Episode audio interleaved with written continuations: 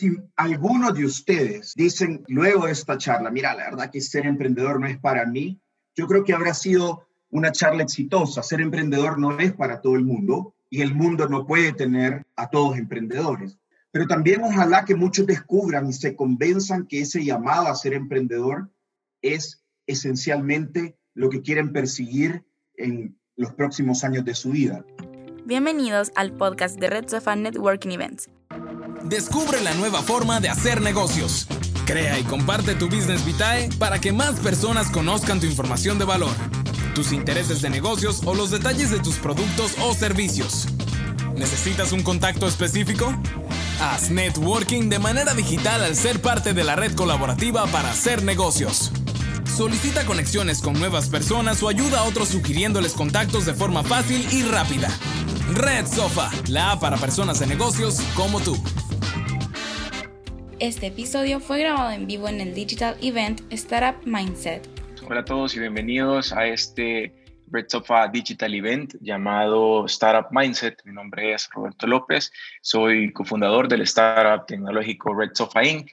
Y el día de hoy pues voy a tener el honor de ser el host de este evento en donde pues la gran parte de nosotros que estamos conectados eh, esta mañana eh, somos emprendedores, eh, tenemos una idea de negocio o estamos ya con, con con un proyecto lanzado al mercado, a lo mejor ya con ventas, algunos en, en, punto de equilibrio. Y pues este evento está especialmente diseñado para cada uno de nosotros, en donde vamos a tener eh, tres charlas de primer nivel. Eh, primero vamos a conocer un poquito sobre, sobre espacio tech. Eh, de la vivienda. también vamos a conocer cuál es el contexto a nivel Latinoamérica de cómo está el ecosistema de startups y finalmente pues vamos a entender cuál es el mindset que nosotros tenemos que tener para impulsar eh, nuestra idea de negocio, nuestro startup, nuestro, nuestra empresa. Eh, antes de empezar, nos gustaría pues invitarlos a todos ustedes a que puedan poner em, eh, dentro de los, comentarios desde qué país eh, nos están visitando, cuál es el nombre de sus empresas también, para que nosotros podamos eh, ir conociendo. Y también a lo largo de, toda, de todo este evento vamos a dejar el chat abierto para que ustedes puedan ir haciéndole todas las preguntas que deseen a los, a los panelistas que tenemos el día de hoy. Antes de darle las palabras a nuestro primer panelista, Em, quisiera hablarles un poquito de Grupo Searching. Nosotros somos un eh, grupo em, que tenemos presencia en nueve países. Estamos en todo Centroamérica, en República Dominicana, en Ecuador y Colombia. Y desde hace más de 25 años, eh, Grupo Searching trabaja en innovación en el factor humano, desde headhunters, empleabilidad en jóvenes, em, temas de bienestar eh, dentro de las empresas y pues ahora con Red Sofa todo el tema de networking y contenido de valor de negocios. Así que eh, pues todos los que están acá los invitamos a que también puedan descargar nuestra aplicación. Nuestra aplicación, la principal función es em, poder hacer networking de manera digital. Así que si ustedes en este momento tienen ya sea, están buscando contratar a alguien, subcontratar a alguien o ustedes quieren ofrecerse como un freelance, queremos invitarlos a que desde la aplicación puedan publicar todas sus necesidades y también puedan ver dentro del feed de networking a quienes de sus amigos talentosos pueden recomendar a las diferentes oportunidades que hay dentro de la plataforma. Nuestra esencia es eh, conectar a través de las referencias, porque cuando una persona es recomendada, ya sea una oportunidad o un negocio, genera de tres a cuatro veces más confianza. Entonces, eh, bajo ese esquema es que nosotros estamos trabajando y buscamos conectar a toda esta red de negocios en la región. Eh, esta aplicación es perfecta para buscar leads a nivel de clientes, de negocios, también para conseguir trabajo o proyectos freelance o simples conexiones de networking. La plataforma está disponible tanto en apps en Google Play y también en App Gallery de Huawei.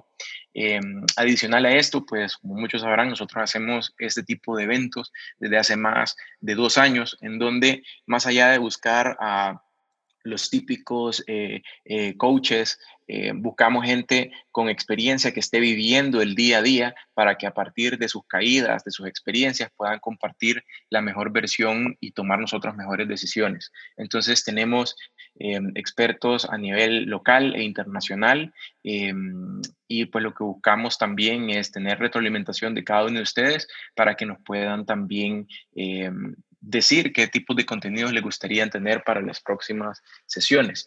Eh, algunos de los próximos eventos que se vienen, pues el día de mañana tenemos una masterclass eh, que se llama From CHRO to CTO, dirigido a todo el tema de, de, HR, todas las personas que eh, quieran dar ese siguiente paso y transformarse en Chief Transformation Officers, que es básicamente ser eh, el segundo al mando a, la par del CEO, tomando las decisiones tan importantes, eh, más ahora en este contexto en el que estamos. Y también, pues, eh, en el mes de junio y julio se viene la, la edición de Tech Woman, tenemos un Second Business de ciberseguridad, tenemos también un evento de transformación enfocado con Low Cost Innovation, en donde tenemos a un, como speaker, a un VP de que precisamente creó todo, todo, todo, todo un negocio basado en low cost innovation. Y tenemos la edición de Encantador de Clientes, que este año eh, se va a tratar sobre la automatización de ventas en entornos digitales. Quiero darle la palabra en este momento y presentarles a Ernesto Guerra. Eh, Ernesto Guerra es el gerente de innovación de la vivienda El Salvador. Él es graduado de Administración de Empresas con una maestría en finanzas. Eh, es parte del grupo de vivienda desde hace más de 10 años, ocupando cargos como gerente de planificación estratégica y también eh, como gerente financiero de la vivienda seguros. Eh, puesto que actualmente desempeña junto a su rol como gerente de innovación. Así que en este momento quiero dar la palabra a Ernesto. Ernesto, si podés ayudarme a activar tu micrófono y tu cámara, por favor. Sí, hola, buenos días a todos. Agradecerles el, espacio a Red Sofa Events, eh, que, son pues parte del grupo Searching y, y que pues han sido nuestros, nuestro apoyo eh, precisamente con Espacio Tech. Es un, es un proyecto pues que, que lo co-creamos juntos y que ha venido creciendo ya desde el 2018 que lo iniciamos y pues estamos justo por lanzar, lanzando más bien ya la, tercera edición. Eh, y esto es lo que les vengo a contar a todos los emprendedores, así es que muy buenos días a todos. Eh, pues la vivienda es un grupo financiero, está dentro de los tres principales de El Salvador, con presencia en distintos países de Centroamérica, es un grupo de origen colombiano y bueno, es uno de los principales pilares en la vivienda es la innovación y precisamente eh, luego de fortalecerlo en nuestra cultura, en todo lo que hacemos, eh, se tomó la decisión de ir más allá y llegar hacia nuestros clientes. específicamente en El Salvador vimos ese potencial que tienen todos los emprendedores tecnológicos y aquellas personas también que tienen ideas y que están convencidas de, querer pues emprender con ese componente que marca la diferencia tecnológicamente. Y es precisamente que por eso diseñamos Espacio Tech, el cual representa eh, una oportunidad, es, un programa, un certamen que ya les vamos a contar más detalles, que está enfocado en potenciar y desarrollar ese talento de, de nuestros salvadoreños, eh, que ellos poseen en sus ideas de negocio y en emprendimientos, pues que ya ellos eh, ya están conformados y que ya están avanzados. Eh, lo que buscamos es de que sí, que estos emprendimientos tengan ese, ese, ese componente tecnológico.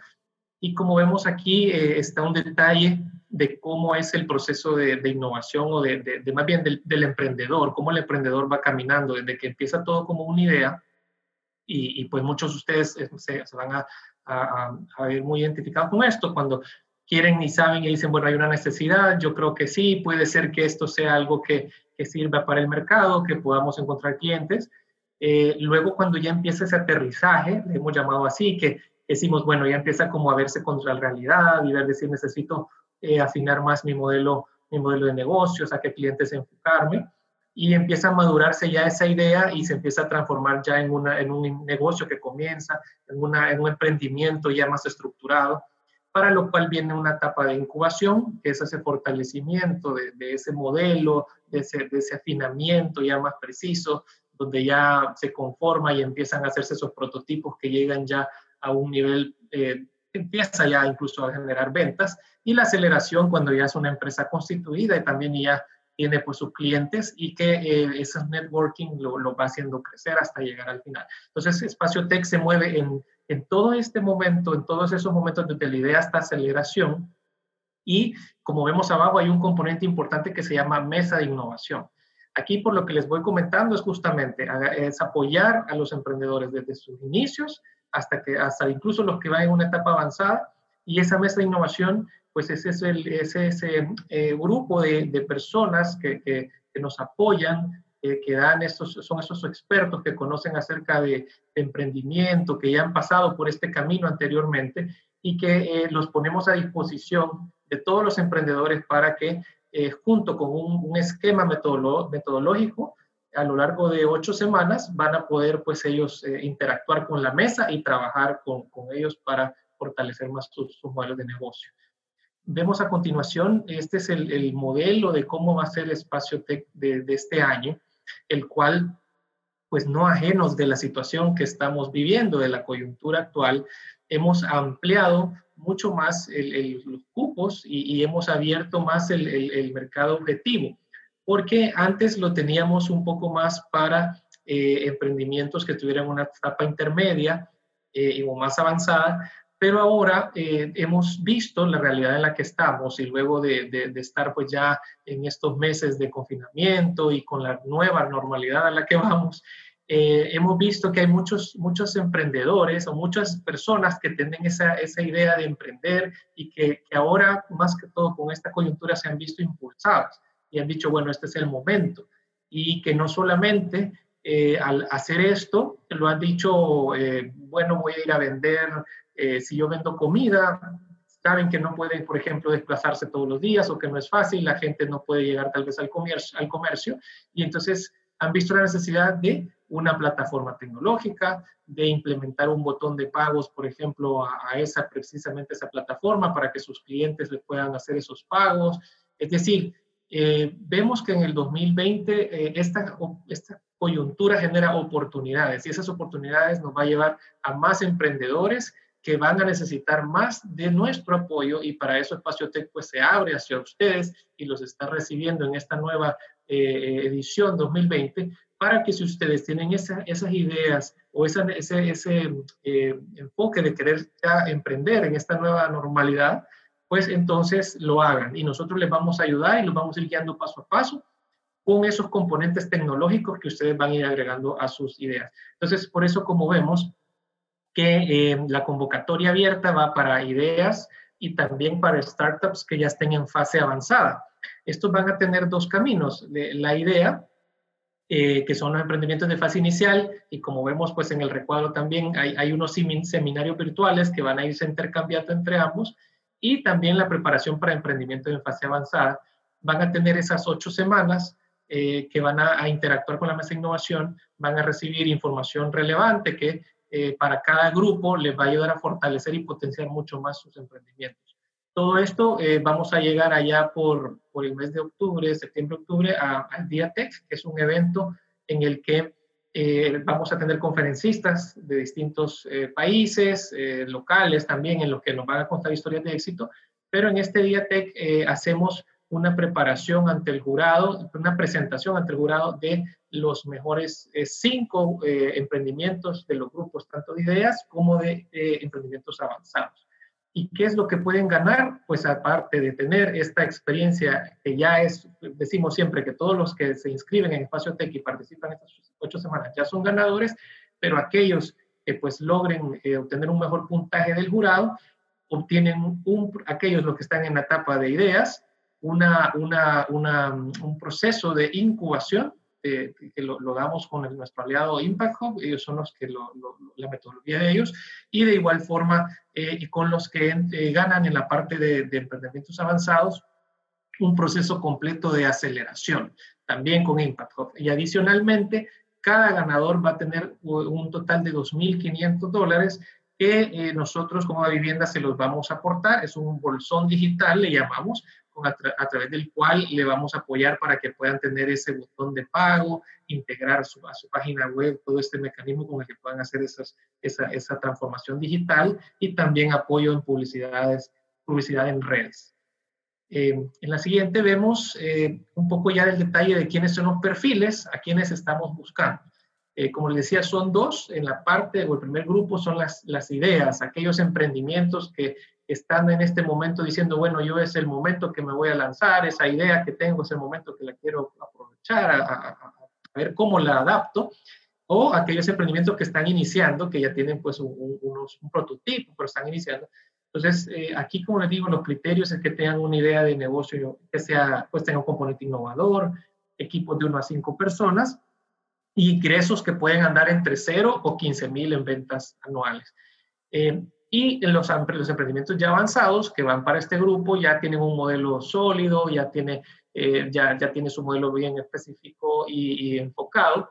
Eh, tienen entre 5 o 50 empleados em, y los ingresos pueden andar entre, entre 25 mil a 500 mil en ventas en el año.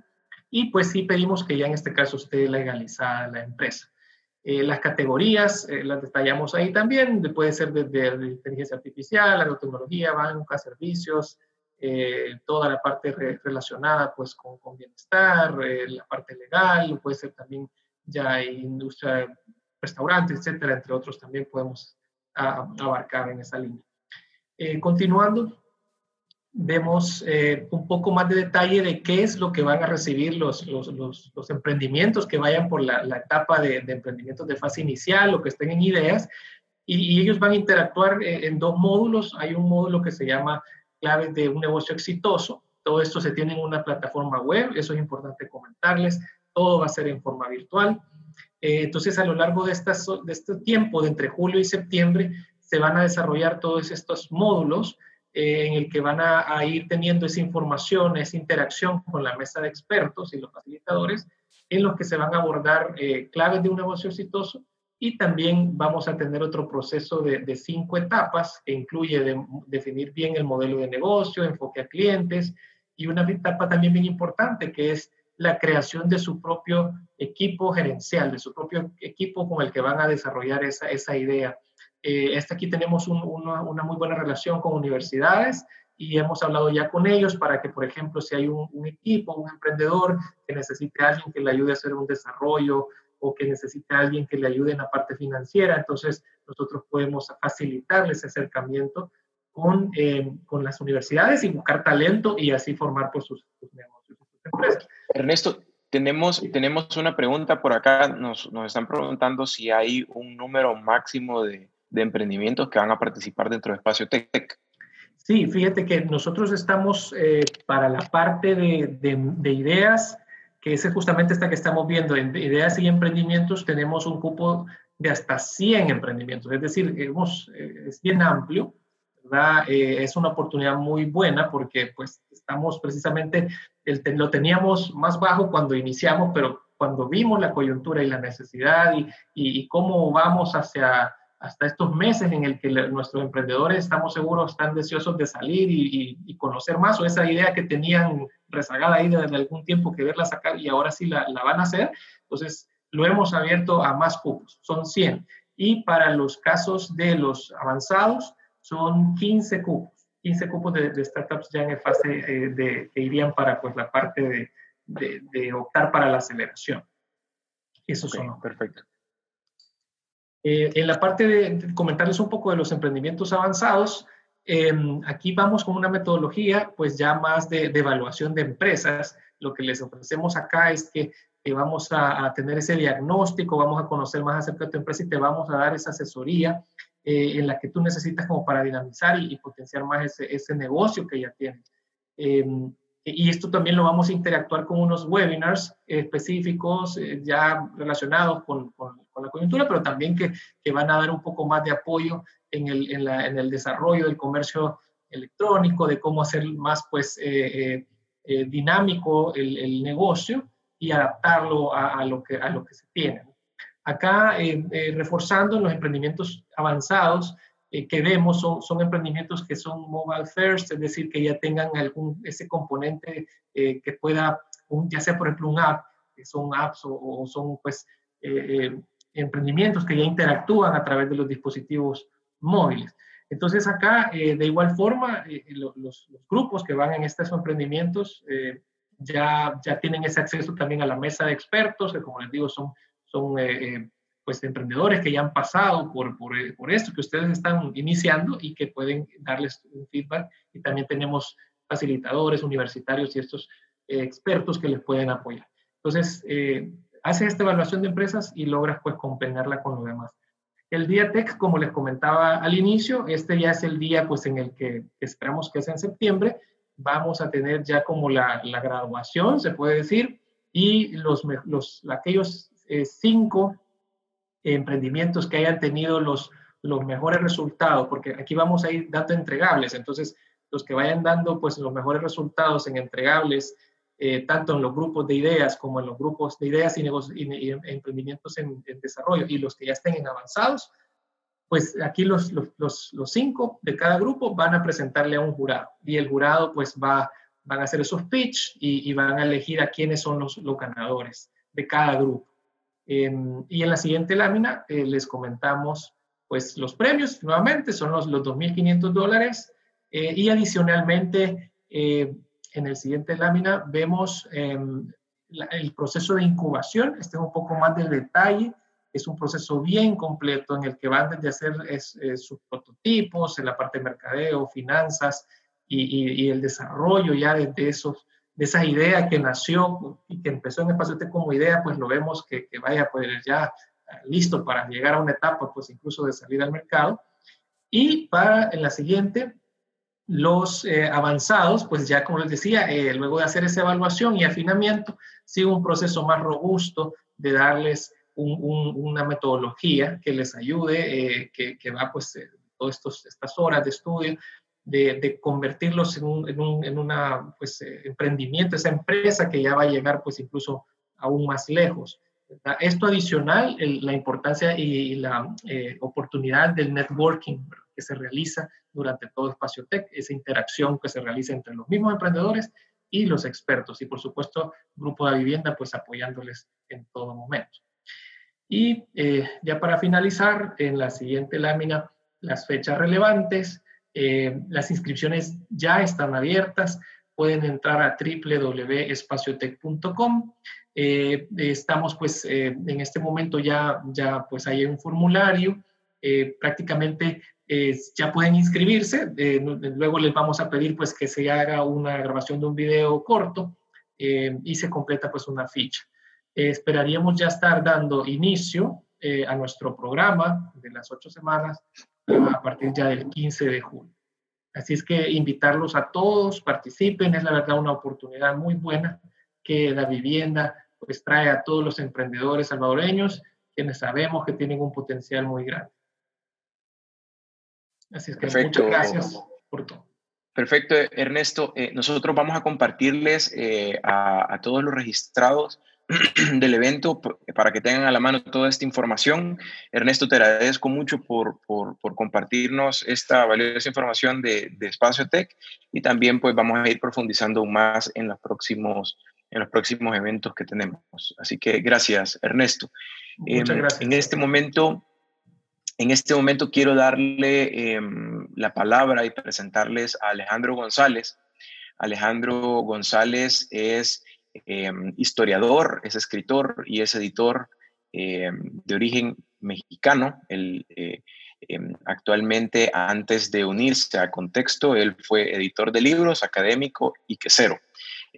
hoy en día es el, jefe eh, editor de Contexto, que eh, quizás voy a contarles un poquito de, cómo conocí Contexto. La verdad es que estaba en, en, una noche buscando información específica para, para, para, Red Sofa, para el startup, y de la nada pues me, me encontré este sitio que comparte noticias de, de, startups referentes a nivel Latinoamérica y empecé a ver la gran calidad de contenido que tienen, que también tienen eh, un podcast, entonces desde ese momento pues me, me, me, suscribí a ellos y creo yo que, que así como hay eh, referentes eh, editoriales tecnológicos en Estados Unidos, en Europa.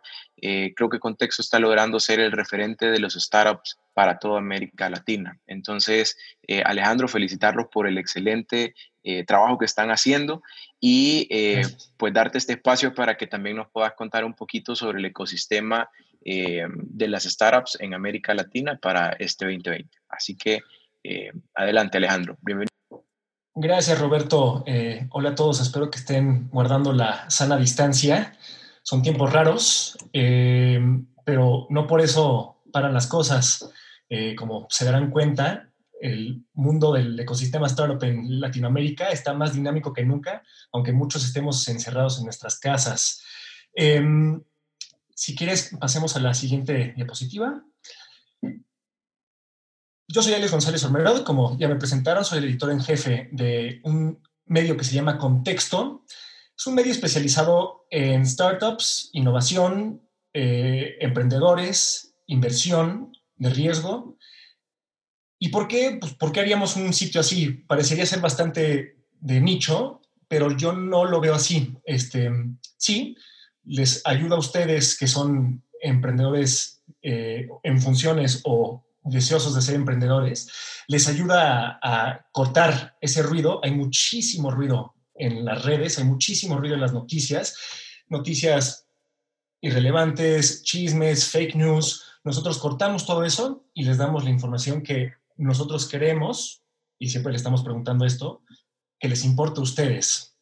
Eh, nosotros somos una startup como tal, contexto, entonces nos gustaría pensar que sabemos el tipo de cosa que les gusta, ya sean PropTechs, FinTechs, Biotechs, pero todos tenemos un ADN en común que es la innovación, el atrevimiento y el hecho de que no le tenemos miedo a los retos. No existía una plataforma como esta antes en Latinoamérica.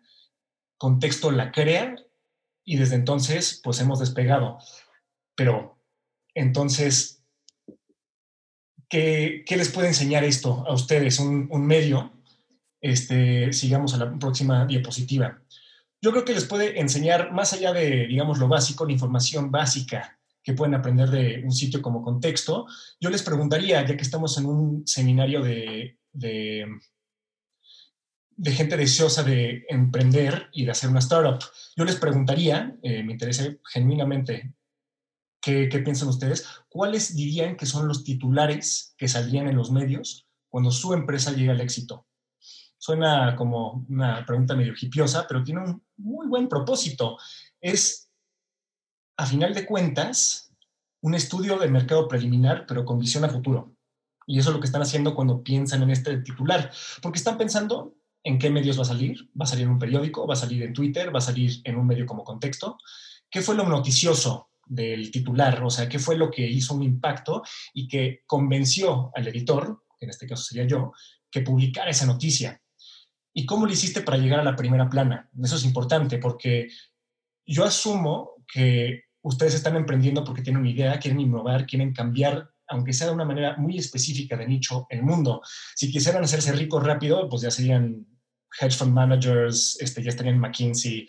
Ustedes se van a partir el cerebro y van a llorar, van a sudar, van a sangrar por una startup que no saben si va a tener éxito, pero lo hacen porque tienen un sueño. Entonces, eso lo tienen que tener súper claro yo creo que este ejercicio de la primera plana sirve muy bien.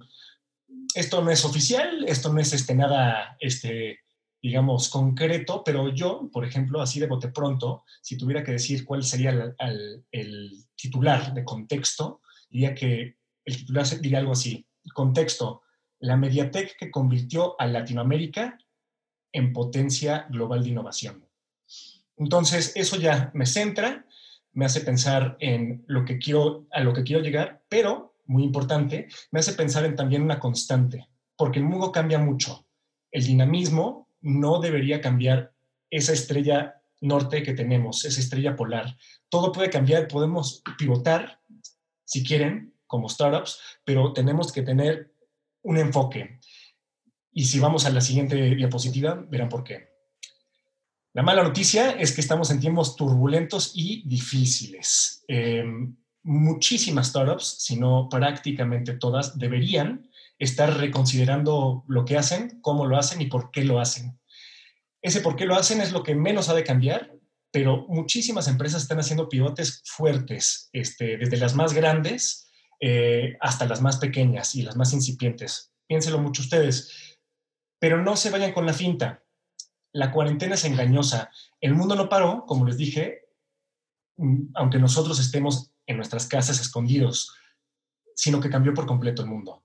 El virus, los movimientos sociales en contra de la discriminación y la brutalidad policíaca, la crisis económica que se avecina, está pasando a nivel global y lo estamos viendo muy claramente, que el mundo no se ha detenido, sino que estamos en un cisma importante. Sí, puede ser difícil, sí, puede cambiarte los planes, pero es una enorme oportunidad. El cambio traumático lo que hace es que vuelve una oportunidad de negocio en una labor social. Piénsenlo. Los venezolanos que regresan a casa ahora sí sin trabajo en Colombia, por ejemplo, o en países vecinos, ¿quién los va a ayudar? ¿Quién va a innovar para ellos? Este, los centroamericanos y los mexicanos que no están recibiendo tasas tan altas de remesas, ¿quién está ayudándoles a ellos? Los sistemas sanitarios en crisis, ¿qué, qué innovación podría ayudar a aligerar esa carga que de repente de un día para otro se volvió titánica? Pues bueno, yo les diría que hay que tomar todo esto en cuenta y abordar esta, estas preguntas con tres Is este, y latina. Tres Is, número romano de tres, es lo que le llamamos en el mundo editorial como una tautología.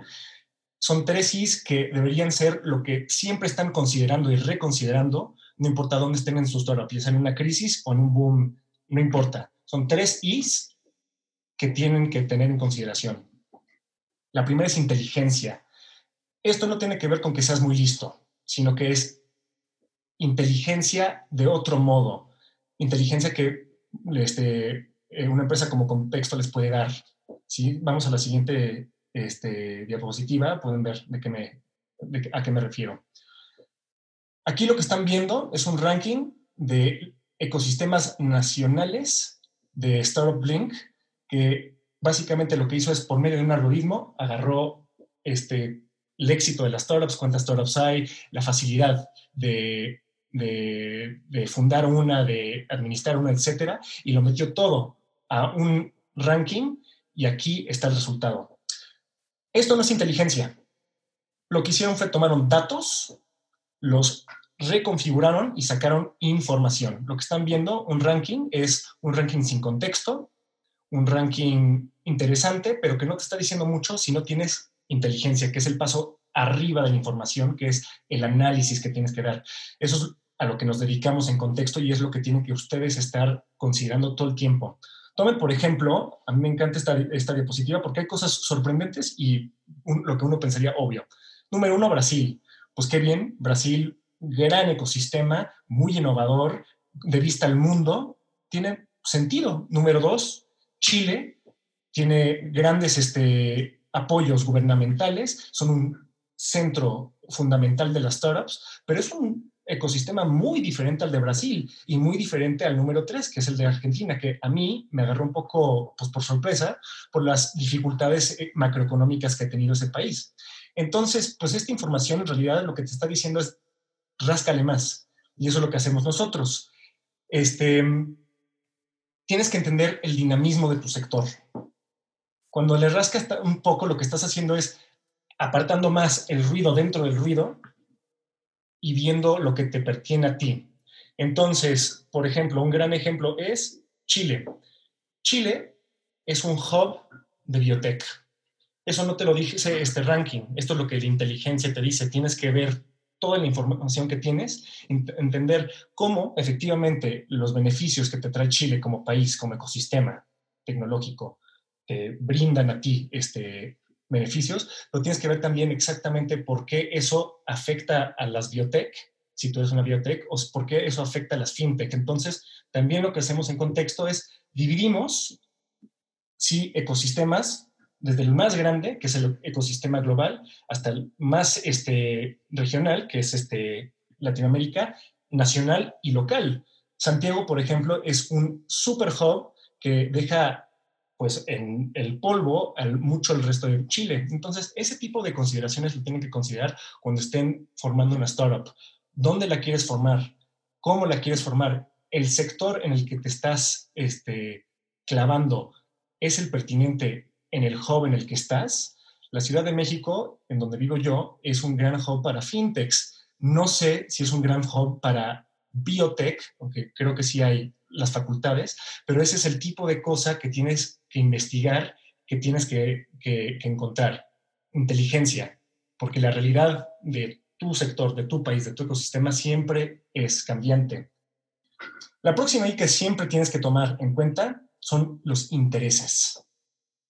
Ahora, otra vez, una palabra con muchos significados, pero yo aquí lo que me estoy refiriendo con intereses son los diferentes actores y flujos de poder adentro del ecosistema en el que quieres entrar.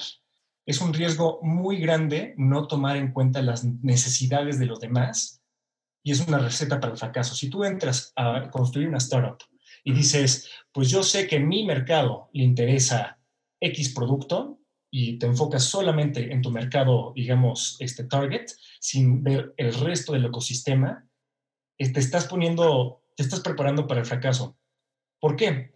Porque decimos ecosistema no por ser cursis, sino porque literalmente todos los pedazos de un ecosistema interactúan. Está el Estado, está el sector privado, donde estarías tú como startup, está la sociedad civil, cada economía, cada país tiene diferentes este, características. Están diferentes sindicatos, están empresas gubernamentales autónomas, por ejemplo, que te podrían competir o no. Están las ONGs que podrían o no ayudarte. Está a veces en algunos países de Latinoamérica hasta el ejército como un actor importante económico. ¿Con quiénes interactuaría tu startup? Aquí tienen, por ejemplo, unas titulares que pues, saqué de, de contexto para que se den una idea. Corfo está de parte de las fintechs con su reciente anuncio. Esta es una instancia gubernamental de Chile entrando a apoyar a las fintechs en un momento de dificultad. Ahora, pues dices, chin, pues qué suerte las, las, las fintechs en, en Chile, pero yo te diría que debiste haber analizado los intereses y el ecosistema antes de haber eh, iniciado una fintech en otro lado, si vislumbrabas desde, no sé, este, desde el año pasado que podría haber una crisis, este, ya fuera de sanitaria o económica. Corfo siempre ha estado ahí. Corfo siempre ha sido una instancia de gobierno ejemplar en el apoyo de las empresas. Entonces, este solamente es otro ejemplo que te da, este, que te ilustra, digamos, por el lado negativo está la falta de regulaciones en muchos países de Latinoamérica, en donde startups que les va muy bien en Estados Unidos, como Uber, llegan a un país como Colombia y de repente se encuentran con que no hay un marco regulatorio para eso. Regresando a las fintech, pues podría valer la pena empezar tu fintech, por lo tanto, en México, que ya tiene una ley fintech. Ese es el tipo de interacciones con las que hay que, eh, con las que, hay que jugar como un tablero de ajedrez antes de tomar cualquier este, acción, tomando en cuenta mucho más que tu propio y específico mercado al que quieres abordar. A veces los flujos de intereses causan colisiones, a veces, como has visto con Corfo, este, causan intereses positivos que se retroalimentan de manera positiva, pero desde contexto lo que vemos es un ecosistema latinoamericano que hay que tomar en cuenta en común. ¿Por qué? Porque yo diría que como cualquier buena startup, deberías desde el principio estar pensando en hacer un scaling. Tienes que crecer y a veces nuestros mercados no son lo suficientemente grandes, ni siquiera Brasil y México en, ciertas instancias. Entonces, tener en cuenta el resto del ecosistema te prepara para ese salto cuántico una vez que salgas. Los salvadoreños lo saben muy bien, este, hay un ecosistema centroamericano interesantísimo que se relaciona de una manera casi entre un país y una región en sí. A mí me fascina Centroamérica por eso, porque son diferentes países, diferentes empresas que saben que solos puede que les cueste eh, iniciar una, una, startup, una iniciativa, lo que sea, pero en conjunto ya tienen un mercado interesante con el cual jugar.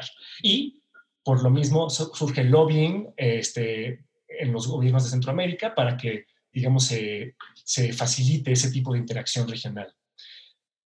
Pero Latinoamérica a grandes rasgos también se parece mucho. La huelga de los repartidores fue pan latinoamericana. Aquí lo que pasó fue, no fue la iniciativa privada, sino fue la sociedad civil, los, los rapitenderos, los, eh, los repartidores de, de, Uber Eats, de Corner Shops, se organizaron a través de toda la región para manifestarse este, y exigir ciertas demandas a las startups de entregas. Ese tipo de comunalidades hace que nosotros seamos como Latinoamérica un ecosistema que hay que tomar en cuenta por completo, pero también nos puede beneficiar cuando se trata de expansión. La diversidad extrema, a final de cuentas, yo diría, es lo que más nos define como, como ecosistema. Sus problemas, pues, son evidentes, la desigualdad de clases, la racial, este, de género, la hemos visto mucho y hay que tomar pasos muy serios ya sea en conferencias como esta o este, dentro de una misma startup, para, para abordar esos temas. Sin embargo, también esa, esa diversidad puede ser un gran beneficio si lo abordas de manera correcta. Y para entender eso, para hacerlo de la manera correcta, tienes que entender esa segunda I, los intereses. Y por último, yo creo que esta puede ser la más importante, la tercera I, es la inspiración. La inspiración puede ser la más, digamos, soft touch, la menos concreta, la más cualitativa y la menos cuantitativa, pero va a ser lo que defina tu startup. Desde la primera pregunta que les hice, ¿cuál sería el titular de su startup exitosa? Ese tipo de inspiración me va a inspirar a mí publicar ese tipo de, ese tipo de historia. Sin embargo, antes de que llegues al éxito, tú necesitas estar inspirado, tú tienes que creer en tu visión, pero eso no es suficiente. Y esto yo creo que es la falacia más grande que existe en el mundo de las startups, que tú solamente tienes que estar solo convencido que va a ser un camino muy solitario y que pues la gente te va a ver, no te va a ayudar. Eso no es cierto. Una cosa maravillosa del sistema, del ecosistema latinoamericano y de las startups en este, esta región, Latinoamérica, es que hay una comunidad maravillosa de otros emprendedores, como estamos viendo en este momento, que se ayudan entre ellos. Este, yo diría que ese es el tipo de inspiración más importante. Uno, porque es un quality check. Si tú le dices a una persona que también es emprendedora y tu sueño, tu titular, y no le inspiras, puede que sea momento de pensarlo un poco más. Este, pero por otra parte, si sí inspiras a esa persona, esa persona sí, claro, te puede hacer un networking muy interesante y conectarte con la gente relevante, que siempre es una parte importante de ser emprendedor, emprendedora, pero también te van a apoyar, va a ser un tipo de terapia, van a ser tus amigos y va a ser el tipo de gente que te va a entender en este proceso que va a durar años de frustración antes de que veas ningún, este, eh, pues un, solo dólar.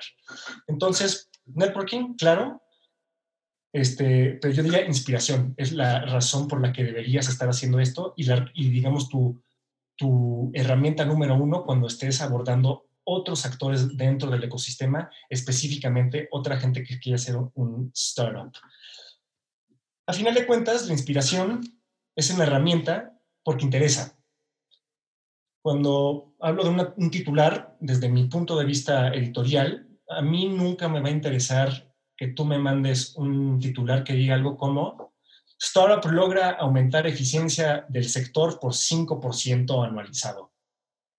O sea, sí, pero puede que hagas exactamente eso, pero le cambies el giro y digas, startup, la startup que cambió el mundo llevándonos hacia la erradicación de la pobreza. Startup hace que X sector sea sustentable.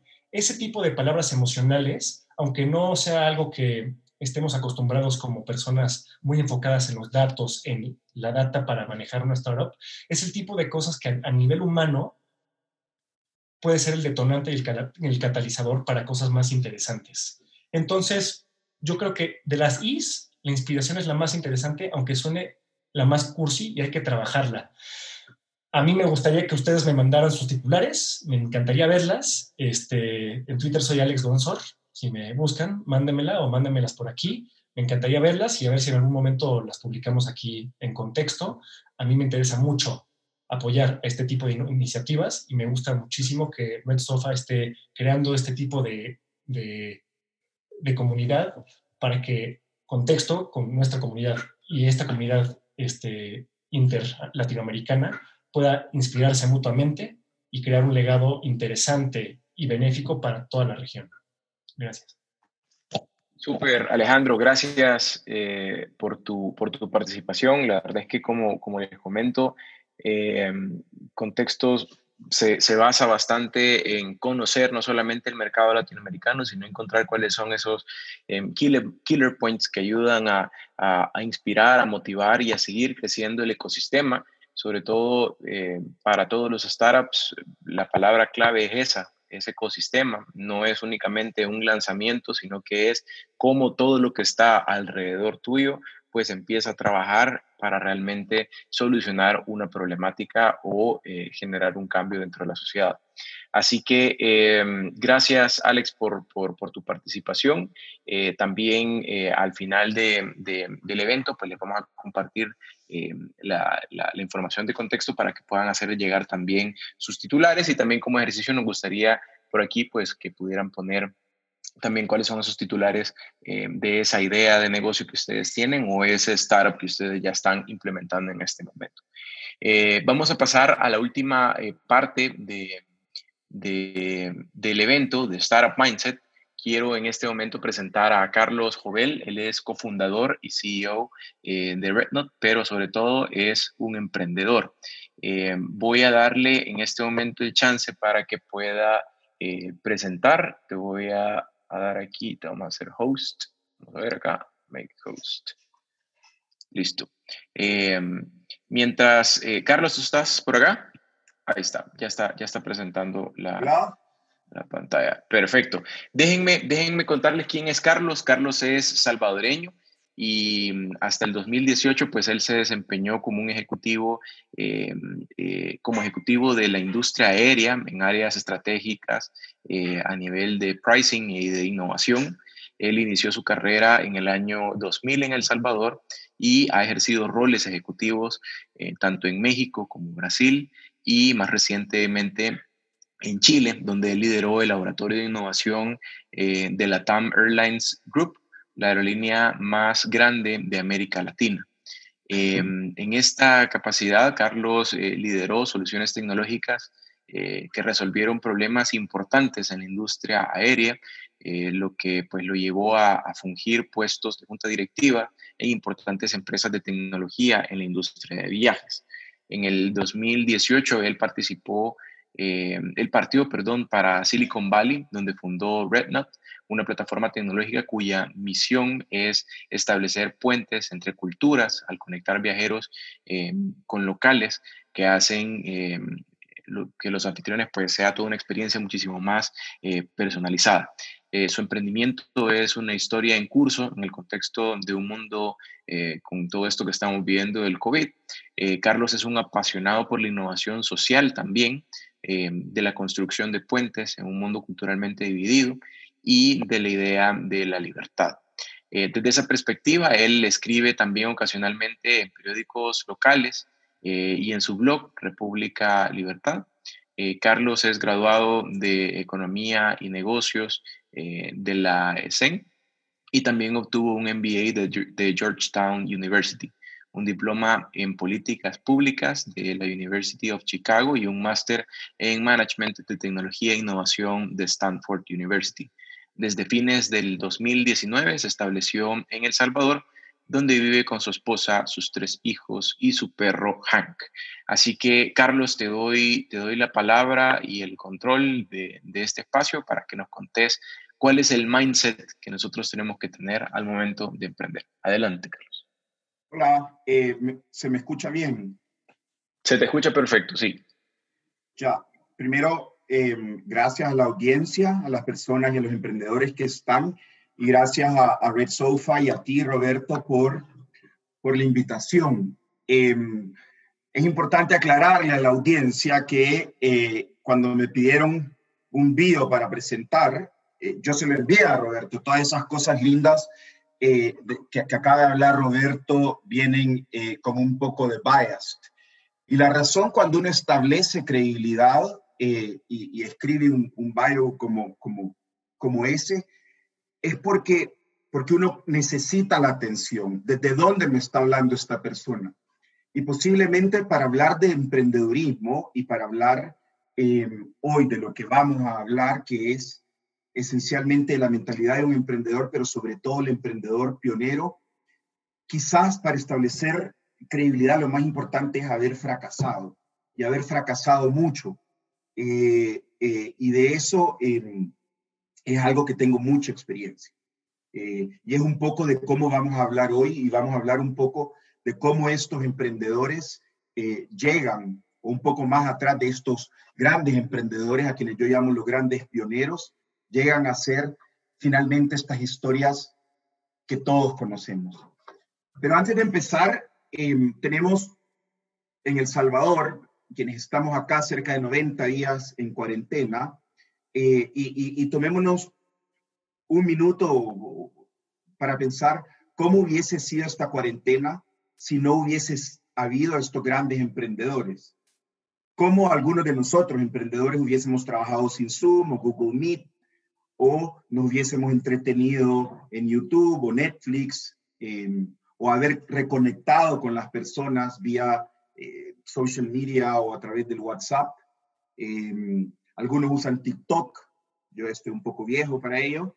Em, quienes están fuera entienden de Instacart, DoorDash, en América, en El Salvador y Guatemala está Hugo, que es esencialmente eh, un, un, blend eh, de estos dos conceptos, o cómo nos hubiésemos informado encerrados eh, sin grandes pioneros como la gente del Faro que ha destapado en algunas realidades que vivimos en la región.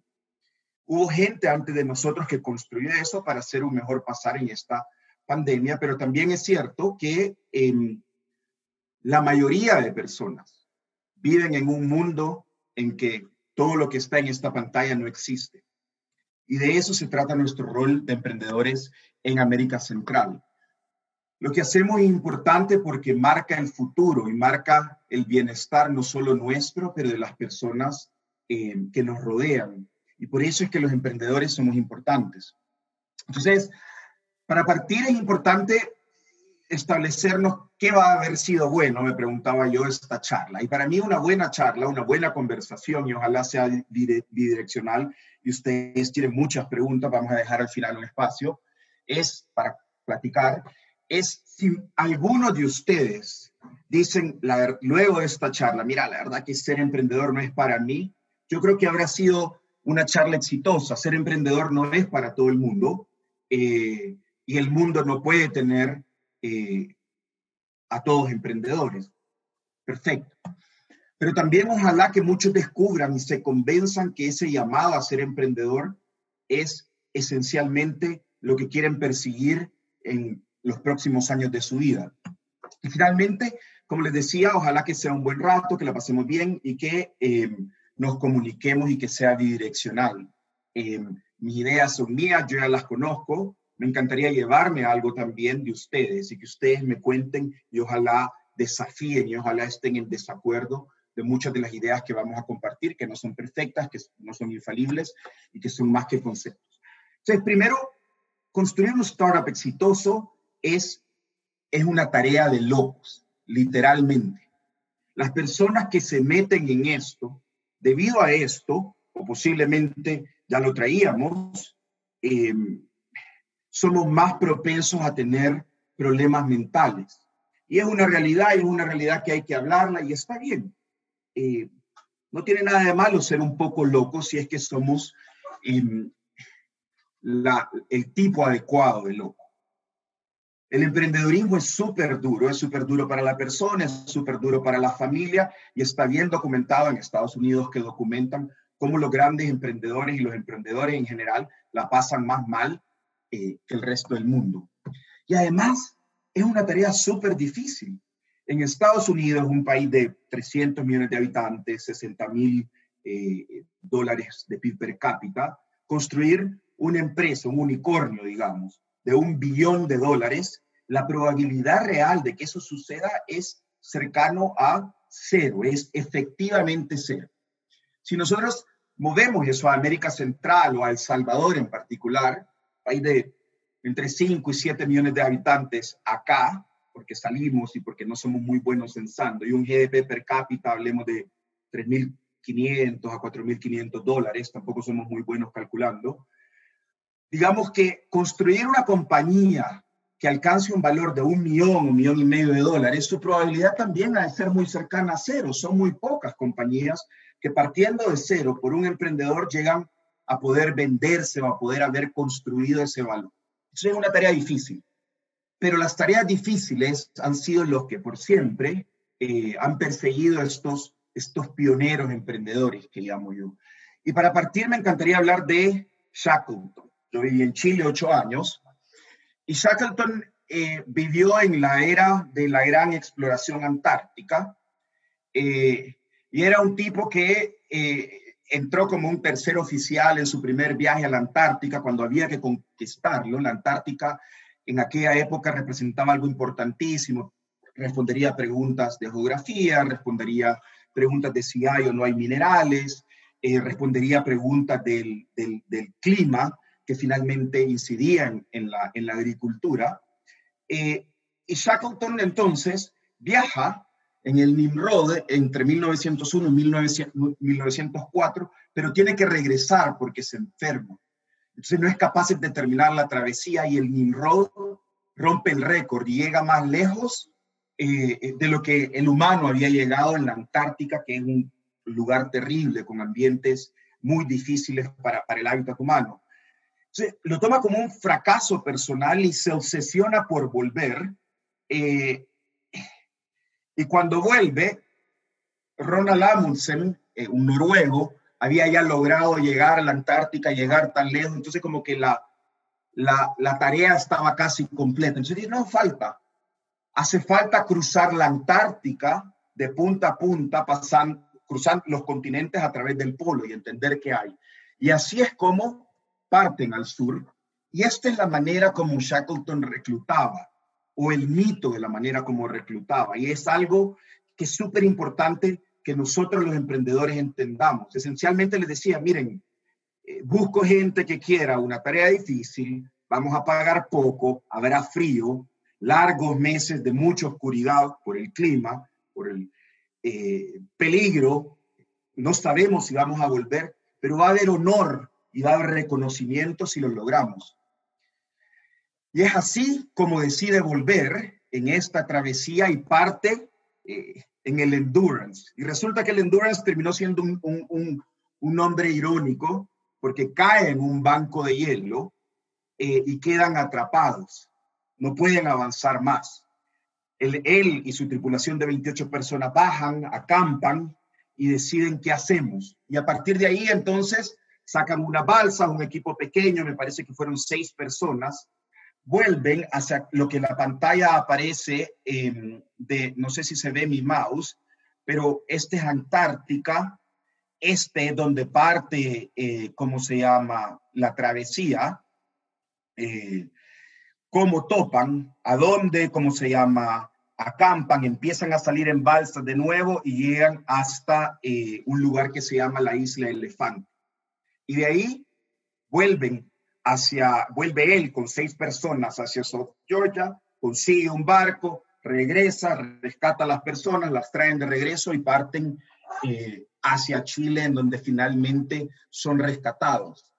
Entonces, la gran gesta de Shackleton fue haber logrado, luego de haberse embancado en hielo y luego de dos años perdidos, rescatar a su tripulación de 28 personas, sacarlas con vida y volver. El tipo decide cinco años después, es decir, vuelve en 1916, dos años perdido, eh, decide cinco años después volver y muere de paro cardíaco. Murió sin dinero, sin deuda y sin, eh, con mucha deuda y con mucho eh, y sin mucho honor. Hasta años después que los historiadores descubren lo difícil que debió haber sido esto y ahora es un héroe eh, para todas las personas que, tienen esta travesía. Entonces, en el mundo real, estos locos, estos pioneros que realmente cambian el mundo, eh, ¿qué comparten? La, la, la, parte de inteligencia, la parte del conocimiento, el foresight, la mirada al futuro, de entender qué es lo que el mundo va a necesitar, es algo que no es tan difícil de predecir. Sin embargo, como decíamos, construir un unicornio o una compañía grande, es casi como que le pega a uno un rayo y la probabilidad de que eh, te pegue un rayo dos veces es tan pequeña, pero hay personas que lo han hecho, que qué comparten, qué, características personales hacen en adición a ser inteligentes, en adición a eh, entender el mundo de, de, una manera en particular. ¿Qué hace que esta gente persevere y lo logre? De eso vamos a hablar hoy. Lo primero es que son obsesivos con resolver un problema. Acá es donde si estuviéramos al frente les preguntase quién conoce a la persona que está en la foto, pero es MacGyver. Y MacGyver era un tipo que trabajaba como en un tanque de pensamiento, la organización Phoenix era un subcontratista esencialmente del gobierno de los Estados Unidos, esta organización, y se dedicaban a salvar el mundo, a evitar que haya terrorismo, bombas, etc. Pero era un tipo muy eh, comprometido con su misión y tenía una manera particular de abordar los problemas, con una navaja y un poco de duct tape, de tirro en la bolsa, desactivaba, armaba bombas, era experto en bombas, pero también en física y en ingeniería, y hacía mucho de muchas cosas. Sin embargo, lo que lo movía era esta misión, este entendimiento de lo que era importante. En nuestra época, el que más me gusta es Elon Musk. Él habla de dos grandes misiones, está persiguiendo dos misiones paralelas. La primera es esa misión de lleva, acelerar la llegada a un mundo de energías renovables. Elon Musk piensa, lo ha dicho, que el mundo no es sostenible, vamos a colapsar. En su visión maltusiana, la especie se extingue si nosotros no migramos a energías renovables. Y así es como entra en una carrera que se veía imposible, como es popularizar los actos eléctricos eh, en un tema que ya estaba, que es un tema en sí mismo, que ya estaba bien investigado y que era declarado una locura. Eh, y ahora Tesla es, por un poco menos que Toyota, la empresa automotriz más valiosa del mundo. Pero en esta misma idea de que el mundo se puede acabar, eh, Elon Musk construye SpaceX con la misión de volvernos una especie interplanetaria es un tipo que vive atribulado con esta idea y este problema que el mundo se va a acabar, la especie se puede acabar y alguien la tiene que salvar y no aparece este alguien, me toca a mí. Y es así como ha logrado llegar en estas dos compañías. Tuvo una anterior ex que se, se, fusionó con eBay. En realidad se fusionó antes con PayPal, que finalmente se fusionó con eBay. Em, y, y es así como han logrado pasar todos estos, em, ¿cómo se llama?, problemas. El siguiente, em, el siguiente caso es que son cazadores de la verdad, son truth seekers. Encuentran más relevante entender el mundo y encontrar la verdad que tener la razón. Entonces, tienen, tienen poco miedo a equivocarse.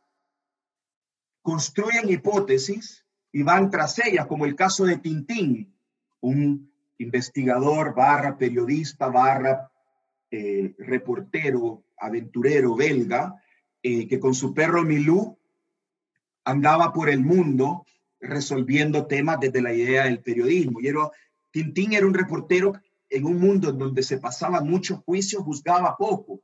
Eh, se, escapa, se, escapa algún que otro juicio, pero era mucho pedirle ser completamente neutral en el mundo en el que fue creado. En este buscar la verdad, me encanta hablar del caso de Bill Gates, que tenía esta idea contraria en aquel momento de que el mundo necesitaba em, una manera común de comunicarse, eh, una manera común de generar estas productividades. Y mientras la tesis contraria la sostenía Steve Jobs, en el que decía que no, el mismo constructor de hardware tiene que construir el software y el sistema tiene que ser cerrado porque tenemos que cuidar su eficiencia y la belleza. Bill Gates pensaba que el mundo se merecía tener eh, y tener acceso universal a estas herramientas que potenciaban el desarrollo humano. Y fue así como Windows y Office se llevó el mundo entero, al punto que no estaban tan preocupados eh, por la piratería. En software el costo marginal de una copia adicional es cero. Crear una nueva licencia de, de Office, el costo es cero. Entonces, esencialmente, eh, eh, su preocupación principal era tapizar el mundo. Y esa verdad que construyó y esa verdad que descubrió Bill Gates nos persigue hasta el día de hoy. Seguimos ocupando Office mayormente, algunos saltaremos a Google Suite cuando hay que colaborar, pero, pero su verdad permanece. Eh, y, y, y, para llegar a esa verdad tuvo que tuve que luchar muchos años contra algunos que pensaban que no, que el software tendría que ser eh, eh, pulcro y construido en sincronía con el, em, con el hardware. Además de buscadores de la verdad, se atreven a ser diferentes, a pensar diferente y a hacer cosas diferentes. Por definición, no tienen problema con caer mal. ¿Qué queremos decir con esto? En un mundo en el que el mundo, el, emprendedor tiene una posición, una idea de cómo un problema debe ser resuelto, y si finalmente em, todos están de acuerdo, hay consenso en que esta idea es la manera que el mundo debe resolver un problema, o no hay consenso en la generalidad de las ideas de las personas, finalmente si el emprendedor está equivocado, tiene la razón, marca si es un pionero o no. Entonces, si no hay consenso en cómo un problema debe ser resuelto em, y el emprendedor finalmente resulta estar equivocado, finalmente era un necio. Te dijimos 200 veces que esto nunca iba a funcionar y, y, sin embargo quisiste. Si todo el mundo piensa que resolver este problema es la manera que se resuelve, eh, pero resulta que todo el mundo está equivocado, el emprendedor termina siendo un pensador de grupo. Ah, sí, fui a preguntar y todo el mundo me dijo que tenía la razón eh, eh, y finalmente estaba equivocado.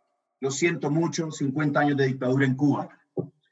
Eh, sí, si hay consenso en cómo resolver un problema y todo el mundo y el emprendedor que lo propone tiene la razón, finalmente es una persona razonable, no fue el único que lo vio, todo el mundo lo veía y ahí no hay oportunidades de construir empresas o compañías o movimientos que sean 0,001 en un millón porque, eh, eh, eh,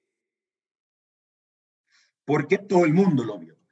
El pionero es una persona que nadie cree que esto es posible o la mayor parte de la gente dice, no, mira, esto es muy difícil, no, no, estás loco. Y finalmente termina siendo y teniendo la razón. A mí me gusta hablar del capitán Han Solo, que es un tipo que no le caía simpático, no le parecía simpático a todo el mundo. Es un tipo que fue contra el sistema un poco antes eh, de, que la rebelión contra el imperio eh, se hubiese armado. Eh, fue así como conoció a Chubaca. Em, y es un tipo que sus maneras, digamos, no eran las más polite y no eran más las de sigamos lo que dice el rebaño y sigamos las reglas. Y así es como el mundo nos regaló a Travis este es un tipo em, que se declara libertario y que no mucha gente lo aprecia como una persona simpática, pero que finalmente le dijo a los sindicatos del mundo entero de taxistas que nos tenían atrapados, que a él no le importaba, que el mundo sería mejor si esta idea que él tenía de juntar las puntas entre, entre conductores y personas, eh, es muchísimo mejor a tener los taxistas que tenemos o que teníamos en aquel momento. Y fue así como recibió múltiples, no una, no dos, no tres, múltiples órdenes de un juez que decía cease and desist, esencialmente, para y olvídate de esta idea porque te vas a ir a la cárcel, porque vos no tenés las licencias para operar en la ciudad de San Francisco y ofrecer servicios de transporte entre personas. Tenía que ser libertario, tenía que pensar que ah, yo no estoy listo para seguir reglas que no hagan sentido, eh, para poder construir Uber y así ir a los diferentes países del mundo. Y cuando los taxistas quemaban a los Uber y lo identificaban y le daban literalmente fuego, haber convencido a inversionistas y decirles, no pasa nada, ya voy a conseguir los permisos. Mientras tanto, hay que pagarle el carro entero a este conductor, porque el día de mañana tiene que haber un Uber disponible para que alguien lo agarre. Ahora Uber es una idea súper popular y los políticos y los gobiernos ahora la regulan, algunos eh, permiten que, como Didi, como en China, que solo un player local lo opere, pero ninguno de nosotros se cuestiona Uber había que decirle a los políticos, a los gobiernos, al establishment, así lo vamos a hacer y estoy listo para irme a la cárcel para que esto, idea tan linda de poder conectar personas libremente dispuestas a intercambiar servicios de transporte, eh, fuese posible.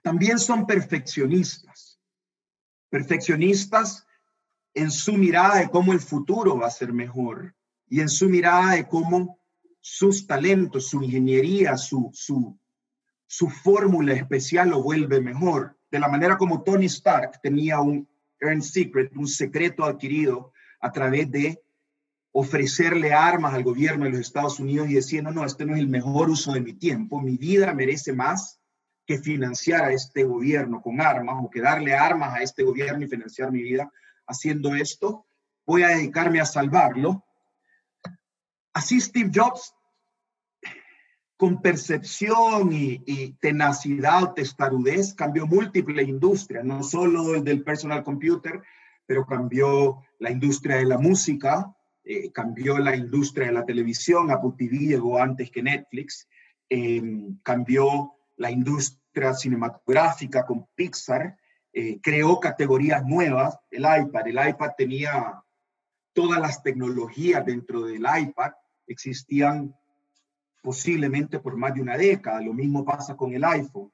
Y cuando uno entiende la historia de Steve Jobs, entiende que, que, que, él entendía que su rol en el mundo y que sabía bastante más y que entendía un poco de muchas cosas y que habían pocos que iban a entender su mirada del mundo hasta verla. Y ahora el mundo es un lugar bastante mejor eh, con el iPad y nunca se rinden. A mí Willy Wild Coyote eh, es, es, es de mis personajes favoritos, porque si siguieran haciendo la caricatura, estoy seguro que lo hubiera pillado, hubiera atrapado al correcaminos.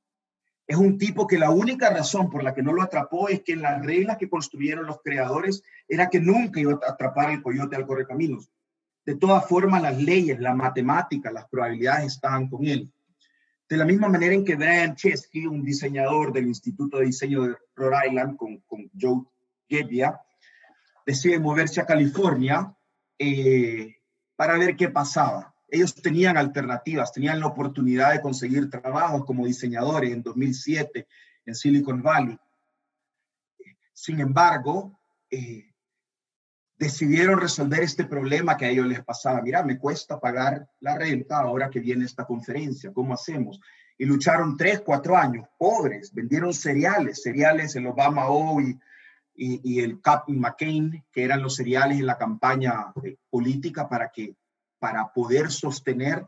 Y luego la historia, que es la que conocemos, es que Y Combinator, Michael Sebo y él se conocen en, en, en Austin, Texas, en una conferencia, eh, y le dan un último chance cuando ya se estaban muriendo, entran a Y Combinator, lo financian y, y, logran este movimiento diferente que es Airbnb. Ya existía VRBO, ya existía HomeAway, eh, su punto de vista era diferente, era una misión. Entonces, los emprendedores pioneros tienen la misión primero. ¿Qué voy a hacer que el mundo mi entorno va a ser algo mejor o mucho mejor si lo hago. El dinero es una consecuencia de esto, como la fama, como el ser una celebridad, pero no es la idea principal, no es sobrevivir, es esta idea vale la pena sacrificar gran parte de mi vida por ella. Entonces, los hay en varios campos, en la música, en la ingeniería, en los derechos de la mujer. Nosotros tenemos en El Salvador a la, a la primera mujer que pensó que era conveniente que una mujer fuese presidente en América Latina. La primera que puso el tema en agenda y se murió seis años después únicamente de haberlo puesto y hasta cerca de 20 años después las mujeres pudieron votar. Pero no es algo menor a Prudencia la loca. Así le llamaban los periódicos a Prudencia la Prudencia la loca. O Madame Curie, que es la única mujer que ha ganado dos premios Nobel en campos diferentes y que murió literalmente por su causa. Murió de, esencialmente, de haber estado demasiado cerca con el radio y amó al primer elemento que encontraron, al polonio, en amor a su patria eh, eh, original. O hemos tenido grandes líderes que han visto la verdad cuando, cuando no muchos querían escucharla. Y que años después, con la cabeza fría, en diferentes, se lee parece que es lo razonable lo que habla este maestro. Entonces, en América Central y en El Salvador en particular, estamos urgidos, estamos necesitados de emprendedores. Tenemos un sentido del deber, nosotros los emprendedores, de encontrar esa causa y, ir a por ella. Cuando, cuando Alex presentaba los top 10 centros eh, tecnológicos y presentaba el mapa muy claro, lo que más me llamó la atención es algo que después de haber vivido 11 años fuera y, haber regresado y quedar encerrado por la pandemia, para mí ha sido obvio, y es que no existimos en América Central. Mostrar el mapa de América Latina y América Central, Venezuela y Bolivia eran como, ah, ni siquiera me voy a referir de estos lugares que son tierra de nadie, aquí nada pasa, esto es, estamos llamados a resolver este problema y a resolverlo nosotros. Acá, acá tomémonos dos segundos y estamos por terminar para pensar, bueno, ¿cuál es ese problema? ¿Y por qué América Central y El Salvador en particular es un paraíso para gente como nosotros? Elijan el que le gusta y, me demoró posiblemente entre cuatro a seis minutos llegar a esto, pero, pero posiblemente la página quedaría en negro si lo hiciésemos colaborativo y cada uno en el chat estuviera escribiendo cuál es el problema que a ustedes les gusta. Estamos solos. El capital que está y que abunda en el mundo, que está en California y, los grandes venture capitalists están allá o en Nueva York, y el conocimiento que se crea en estos lugares, no va a llegar a una región tan pequeña, una región que es solo el 40% en tamaño en México, el 12,5% si sacamos a Venezuela, es una región en la que o los que estamos acá entendemos que si no resolvemos el problema del zancudo, alguien se va a morir tarde o temprano, es matemática, alguien que queremos, o si no resolvemos las grandes deudas sociales que tenemos, alguien se va a meter a nuestra casa y va a creer que es legítimo agarrar nuestra propiedad, Nadie lo va a hacer por nosotros. Y vamos a volver a este ciclo de guerra, vamos a volver a estos ciclos de, distensión social que son evitables y son evitables si nosotros los emprendedores, no estoy hablando del gobierno, tomamos. Entonces, para cerrar, eh, y yo ya soy más viejito que la mayor parte de la audiencia, así que me voy a tomar la licencia eh, de dar una última recomendación, un último consejo que me hubiese gustado alguien me lo hubiese dado un poco más temprano. El mundo es un lugar que tiene el potencial para, para ser maravilloso y podemos construirlo. El Salvador, América Central, es un lugar lindo, un verdadero paraíso. Construyamos desde una meta, encontremos ese ideal, ese algo por el que vale la pena vivir la vida, ese algo, el dinero va a llegar, el costo de construir una compañía ahora versus el costo de construir una compañía hace 15 años es un centésimo, las herramientas existen. Entonces, mi invitación es más importante, asegúrense que lo que vayan a construir sea algo que lo lleve a dormir cada noche sintiéndose orgullosos, sabiendo que esto es algo que vale la pena seguir. Lo segundo es, háganlo con cómplices. Debe de haber gente que no solo ustedes admiran, aprendan, pero que comparten ese ideal de mundo que ustedes sueñan o ese ese ideal de mundo sin ese problema que ustedes quieren resolver y asóciense, El ser emprendedor es un lugar muy solo como para hacerlo solo. Eh, no le tengan miedo a buscar un co-founder, un socio. Y el tercero es, no nos contaminemos de, lo que el entorno nos dice. Leamos periódicos de afuera, infórmense afuera, entren a, a boards de discusión de afuera. El mundo puede y debe ser un lugar maravilloso. El mundo no es un lugar en donde las personas que deciden no se, pueden, no se ponen de acuerdo en dónde discutir lo que nos deciden. El mundo es un lugar lindo. Lo mismo, toma, el día tiene 24 horas, es matemática y uno no va a trabajar más de 18, 16, 18 horas al día. Entonces, vale la pena trabajarlas duro y vale la pena trabajarlas por algo que uno ama y aspirar a hacer algo grande. Si uno lo logra o no, va a ser anecdótico, pero las chances de fracasar haciendo algo mediocre y haciendo algo grande son las mismas. Así que pierdan el miedo al fracaso, articulen su idea, cuéntenla, sueñen eh, eh, y ojalá esta charla les haya servido de algo. Si tenemos dos o tres minutos para preguntas, eh, sería, sería espectacular. Buenísimo, súper. Carlos, de veras que siempre, siempre sacándola del parque. Nosotros tuvimos, tuvimos un chance de, de, tener una sesión personalizada eh, con, con, Carlos y siempre, pues, súper inspirador, sobre todo porque tú tenés el ingrediente de, de, ser un ejecutivo exitoso y también un emprendedor exitoso. Precisamente con esto nos están haciendo una pregunta, eh, Carlos. Eh, Diego nos pregunta, bueno, primero dice excelente ponencia y luego hace la pregunta, ¿qué diferencia ves entre un emprendedor exitoso y un ejecutivo exitoso? Que no ha emprendido. Si las características parecen ser las mismas en general o si tendrán alguna eh, eh, relación entre ellas. No, primero, yo, yo, quiero decir, yo, yo fui la mayor parte de mi vida un ejecutivo y uno puede, uno puede perseguir una misión que ama desde, desde, desde un lugar como empleado, como ejecutivo. Yo trabajaba para la TAM Airlines y, y, nuestro propósito era hacer que los sueños lleguen a su destino. Y teníamos bien claro que cuando una persona viajaba era porque iba a visitar a un ser querido o porque ojalá iba a cerrar un negocio que necesitaba. Entonces, uno puede construir eh, eh, un sueño desde una compañía con la que comparte estos valores. Yo creo que si me preguntas, posiblemente tiene que ver más con este, no solo con la idea de trascendencia y con la idea de aquí está este greenfield, este espacio que nadie toma y este espacio que eh, en un problema que yo amaría resolver y que nadie lo hace, voy a entrar y lo hago.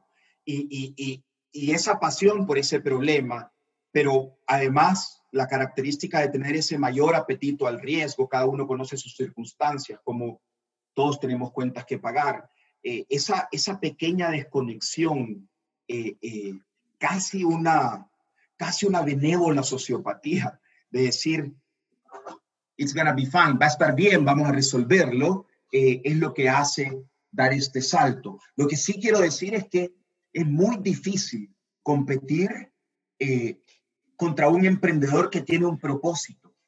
Es muy difícil, es como, es como ganarle a Rocky Balboa, ¿no? Viejo, sí, yo te voy a ganar aguantando golpes. Es muy difícil. Si tú vas a por algo porque tienes una misión y el otro lo que tiene es un board de ejecutivos que cobran un salario, no es que no hay nada digno en cobrar un salario y mantener a nuestras familias, pero es una pelea muy asimétrica. Por eso es que soy tan enfático en esa necesidad de lograr algo, de cumplir ese propósito. Perdón si no fui conciso, también soy salvadoreño. Buenísimo. Eh, aquí nos preguntan también eh, cuánto, cuánto vale eh, la idea y cuánto la correcta ejecución del emprendimiento. Alex, también si estás por ahí, hay una pregunta para vos para que, para que actives tu micrófono y cámara. Adelante, Carlos. Esa, esa le encuentro una pregunta buenísima. A mí, em, a mí me sorprendió cuántas personas, cuando nosotros estábamos construyendo RedNote, y, y, y si bien hemos hemos cerrado una ronda de inversión, eh, el capital no es nuestra principal ventaja y no teníamos nada construido, gente me decía, ¿y por qué estás contando tu idea? Te la van a copiar. No, no seas loco, y menos en El Salvador, que mirá acá. miren, sí, sí. Las ideas sobran. Agarren una, agarren uno de esos problemas y cómo resolverlo. Van a encontrar dos o tres maneras diferentes de cómo resolverlo. Es cierto que existen ideas geniales, pero la distancia entre la idea y la ejecución es tan brutal, requiere tanta commitment, tanta resiliencia, tanto amor por resolver ese problema, que la idea vale muy poco, es un 5%, diría yo 7%. Eh, si, si tu ventaja competitiva es, tengo una idea, eh, posiblemente no son la mejor persona para ejecutarla, porque no tenés cómo defenderte te pueden entrar por el lado de mayor capital, te pueden entrar por el lado de quien puede construir la tecnología, te puede entrar por el lado de quien puede tener las redes de distribución. Tenés que tener algo más importante que una idea. Eh, y en mi cabeza es esa, es esa determinación, esa, esa resiliencia absurda de la voy a llevar a cabo, lo que hace que las cosas sucedan. Concuerdo, es, es importantísima la ejecución, porque al final de cuentas, la idea tienes que asumir que tú no eres la persona más innovadora del mundo, o siempre va a haber una persona al menos más innovadora que, que tú. Y si no existe tu idea, puede que no sea porque a nadie se le ha ocurrido, sino porque la ejecución es imposible, difícil o el mercado no existe como lo estás planteando tú. La idea no existe como tal hasta que no la ejecutes. Es, es, el, es un poco la idea de Schrödinger. Si hasta que abras la, caja del emprendimiento y hagas este, hagas el trabajo duro de, llevarlo a cabo, no sabes si la idea está viva o está muerta. Alex, tú has tenido, tú has tenido el chance eh, a través de contexto, pues, de, entrevistar y hablar con, startups que han levantado millones de dólares en, la, en, toda la región latinoamericana. Eh, vi hace unas semanas que ustedes también pues, compartieron eh, un artículo buenísimo de, de una serie de pitch que han levantado más de, más de X cantidad de millones de, dólares.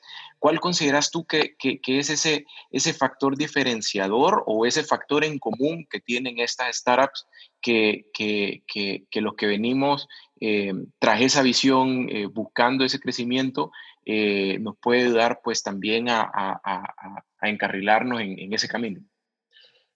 sin duda, me remito a, esas tres I's. Es, es un, este, una idea simple de recordar, pero es, esencial cada uno de los puntos. O sea, la ejecución es importantísima, sin ejecución no existe idea, pero también concuerdo mucho con, con Carlos, me gustó mucho cómo repetía mucho, este, bueno, surgía mucho el concepto de la locura.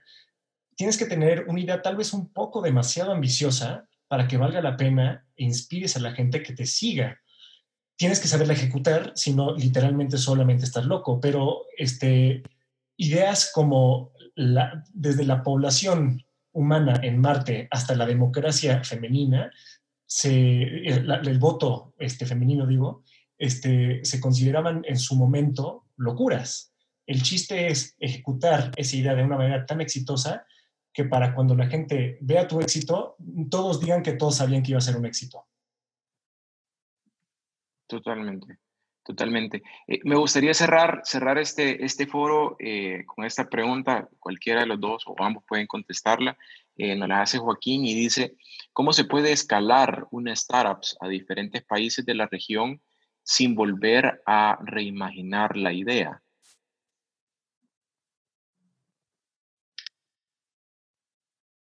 Yo, la puedo tomar si quieren. En este, ¿por qué capital y, conocimiento, digamos, en, América Central no se junta o se junta muy poco eh, para, para, para, explotar, tiene que ver con el tipo de problema que nosotros estamos resolviendo. Em, y, y mi opinión es que hay muchos lugares en el mundo que comparten a escala las problemáticas que nosotros tenemos y que en realidad muchos de los problemas que yo señalaba son problemas que con un poco de ingenio y voluntad se resuelven. Entonces, lo primero en mi cabeza y más importante es hackear el valor, encontrar por qué esta manera de resolver este problema en El Salvador para cinco pelones es, es tan eficientes, tan una heurística tan cercana a la perfección que eventualmente en Perú, en Bolivia, en Camboya, en eh, Nigeria, en Etiopía y en estos países brutales eh, de, masivos en, población van a adoptarla. Entonces, para mí la pregunta es un poco diferente. Más que pensar ya cómo voy a escalar es resolver un problema que la gente necesite que sea resuelto, eh, porque va a haber un mercado. Si, el problema es un problema importante que necesita solución, vas a encontrar ese mercado y el mundo lo entiende. Ahora, la solución tiene que ser única, tiene que ser exhaustiva, tiene que adaptarse a diferentes condiciones, etcétera. Pero hay muchos temas en los que nosotros podemos ser pioneros. Gente lo hizo antes. Pregúntenle a la gente de Aeromal lo difícil que ha de ser o convencer a alguien, mira, te voy a mantener tus aviones en El Salvador. O pregúntenle a la gente de Aplaudo Studios qué tan fácil ha de haber sido decirle a las grandes compañías al principio, no, mira, yo tengo developers en El Salvador. No asocias El Salvador con estas, eh, con hard tech, con ingeniería. Y sin embargo hay gente que lo ha hecho. Entonces yo partiría por ahí. Sin duda. Eh, Perfecto. Estoy de acuerdo. A final de cuentas, de manera muy concreta, me remitiría para dar nada más un punto concreto a las relaciones. No hay que reinventar la rueda cada vez que se va.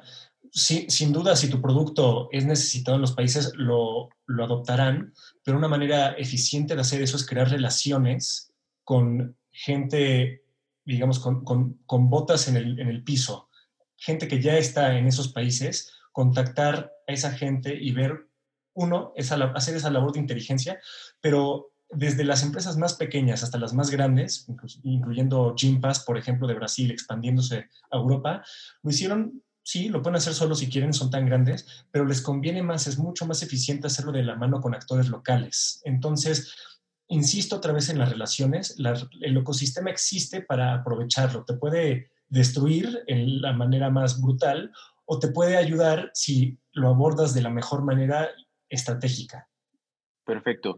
Eh, a, mí la última, la última pregunta que tengo por aquí, em, para crear ese mindset de startup, eh, ¿qué pasa si tenés demasiadas cosas preestablecidas en tu cabeza? Em, ¿Ustedes eh, pudieran compartirnos algún hack de cómo, de cómo hacer un reset y reaprender? Porque parte de esto es, es, es, es reaprender, escuchar, eh, validar. Eh, ¿hay, hay, ¿Hay alguna recomendación final que ustedes puedan hacer para realmente implementar todo este mindset que hemos estado hablando durante, durante estas eh, ya casi dos horas? Desde el mundo de los medios, yo, yo recomendaría hacer algo contraintuitivo, que es leer y llenar más tu cabeza. Porque como seres humanos tenemos una gran habilidad de ver patrones. Y si tienes diferentes puntos, data, suelta, anecdótica, puede ser contradictorio, puede que no te esté dando la imagen completa. Y entonces, para ver las mejores prácticas, para ver las tendencias, para ver todo tipo de información que necesitas para tener éxito, tienes que llenar tu cerebro de información, leer mucho, leer las noticias, leer las noticias relevantes de fuentes confiables, para poder entonces empezar a vislumbrar tendencias y confirmar o descartar ideas que tenías por prejuicios o por desinformación, por haber tenido la cabeza llena, sí, de, cosas, digamos, de, clutter, como dicen, pero la única manera de, desahogarlo es con aún más información, pero bien ejecutada y bien este, analizada. Inteligencia, Yo, yo comparto 100%. Eh, en mi cabeza vivimos en un mundo en el que el conocimiento gratis y el buen conocimiento, el conocimiento curado, también es casi gratis. lo más importante en mi cabeza es tener ese apetito por buscarlo, pero antes de ir a buscar ese apetito es tener la humildad de desaprender y, y, tener em, la disciplina de ser muy económico, muy, muy tacaños con los juicios. Hay que pensar bien cuando uno eh, finalmente va a querer emitir un juicio, porque esa, esa mirada que Alex describe, que esencialmente es es casi un observar, un ser un espectador en el mundo e ir a buscar con preguntas, más importante que respuestas. El juicio es casi una respuesta. Entonces, es esa curiosidad de niño, de tener más preguntas que respuestas y estar abierto a todo, lo que yo creo que eh, es un súper buen toolkit para que el, emprendedor construya en, su respectivo espacio eh, el futuro.